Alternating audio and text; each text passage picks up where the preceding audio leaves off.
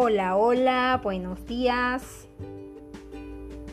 Soy Mayra Cristel Rodríguez y es mi primera edición de podcast para estudiantes de secundaria. Vamos a iniciar con narrativa latinoamericana, sus ambientes y sus personajes. Nuestra primera lectura será La llovizna que es una adaptación de Juan de la Cabada. Iniciamos. Desde hace algún tiempo, desde que enriquecí con la dichosa guerra mundial y me casé, vinieron los hijos. No puedo ya contar un cuento. Antes solía contarlos. Ay, en ese entonces era libre. Ahora en cambio, los hijos. Miedo me da que cunda el mal ejemplo. Pero ¿por qué no acierto a decidirme? Quizá porque los negocios me acostumbraron a los testimonios del señor cura, del notario, del juez o de cualquier otra persona. Ahí está don fulano, que lo diga. Empero solo sin testigos. Venía y una noche de esas de niebla y menuda llovizna corriendo sobre la oscura carretera. Sí, al timón de mi automóvil, fijos los ojos en los haces de luz que derramaban los fanales del vehículo. Traía yo prisa y una rabia contenida, cierto temor inexplicable y muy malos pensamientos. Al ver que las luces opacas de unas linternas como de agentes que con sus manos las moviesen a todo lo ancho del camino y obstruían el paso. ¿Qué hay? Les dije brusco y en voz alta. Los de las linternas se acercaron. Me parecieron cuatro infelices. De esos que uno enseguida reconoce como el prototipo de nuestros albañiles. Mitad obreros industriales y mitad hombres de campo.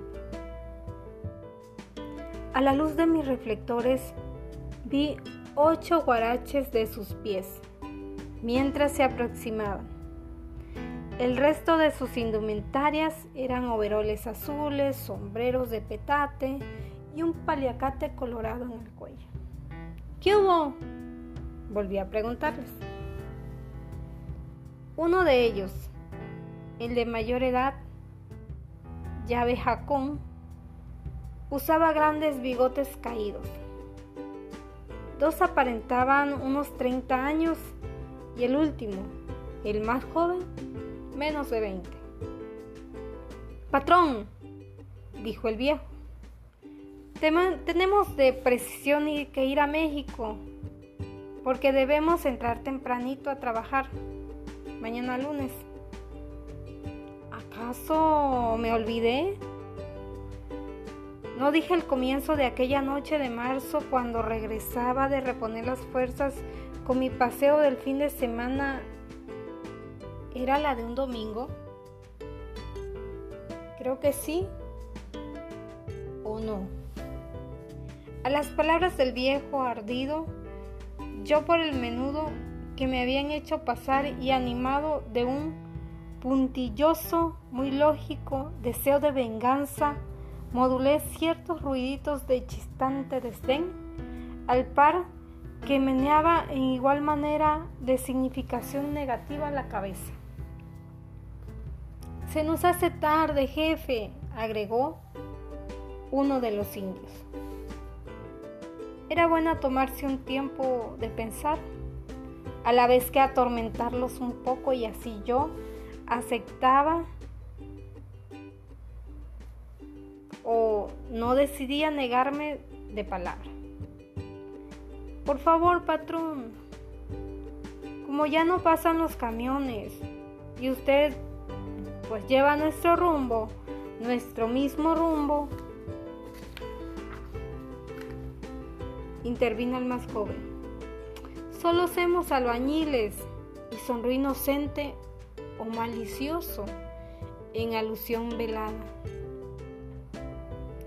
Observé su vista socarrona en un rostro demasiado perspicaz y tan claro fue para mí lo que insinuaban que negarme sería como demostrar señales de aquel miedo y rebajarme. Y esto no.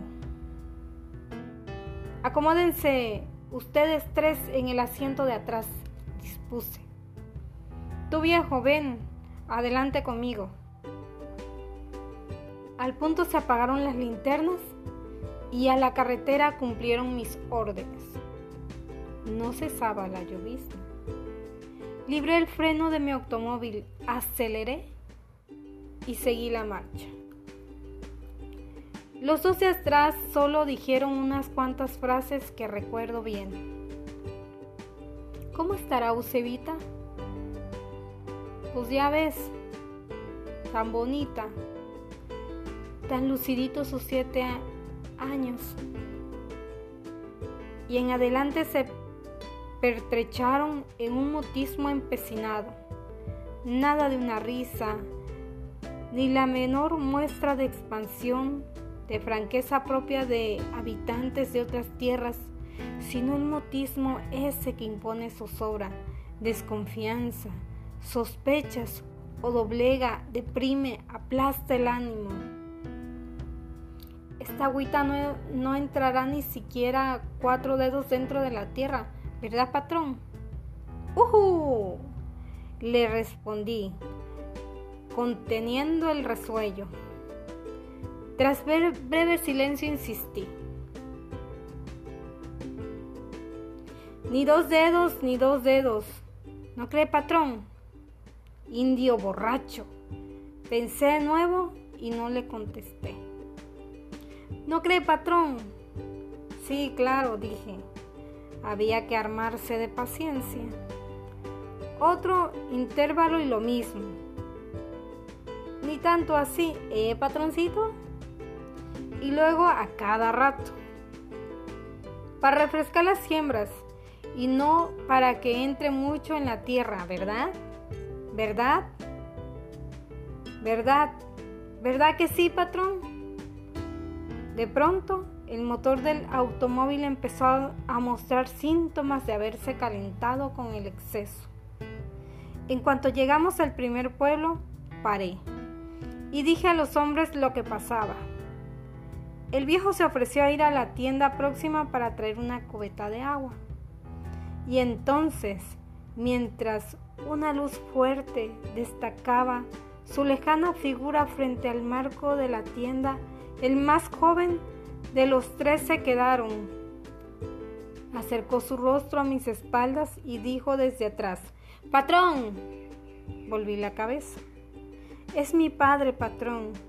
Se detuvo como hace todo indio para tomar resuello y otro dijo, el padre está bebido. El joven continuó, perdone, pues dice que, ¿por qué venimos desde nuestro pueblo? ¿A dónde fuimos? Enterrar a mi hermanita, la mera verdad, patrón, que somos albañiles. Yo no pedía ninguna explicación, pero el tercero añadió. No quiere que la almita se moje allí abajo, dentro del cuerpecito. Continuaron la oscuridad, el misterio y la llovizna. La llovizna, el misterio y la oscuridad en el camino. Dije que yo tenía dos hijos, una niña y un niño. Pues la niña enfermó y ahora duro como soy de corazón, así que ha muerto ella. Me pongo blando a veces en el auto, llueve y recuerdo tal soplo. ¿Cómo estará Eusebita?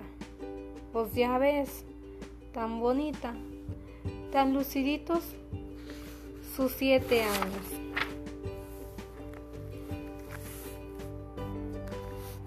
En esta lectura que acabamos de tener, la llovizna de Juan de la Cabada, vemos nosotros los personajes. Los personajes de esta historia son, inciso A, un protagonista, que es también el narrador, un narrador testigo, quien cuenta la historia. Pertenece a la clase alta. Psicológicamente se muestra como inteligente y decidido. Inciso B, otro antagonista que encontramos, otro personaje es el antagonista, que son los albañiles, los opuestos al protagonista en cuestión, de clases sociales y valores eh, morales, psicológicamente son espontáneos y sensibles. Dentro de otro de los personajes tenemos al aliado. No existe aliado en este relato. Inciso C, tenemos como último personaje al beneficiario. Fue el propio antagonista quien recibió una enseñanza de los albañiles. ¿Ok? Posteriormente vamos a ver qué tipo de lenguaje se usó en esta lectura. El lenguaje eh, que se empleó de voces y expresiones que identifican a ciertos grupos de hablantes del español de México y de ciertas formas sociales. El contexto social del que, del que nosotros estamos leyendo es desigualdad y contrariedad al interior de los valores entre diferentes grupos sociales y culturales. Muy bien, muchas gracias por haberme escuchado. Nos vemos en otro episodio con otra lectura de nuestra narrativa latinoamericana para español secundaria.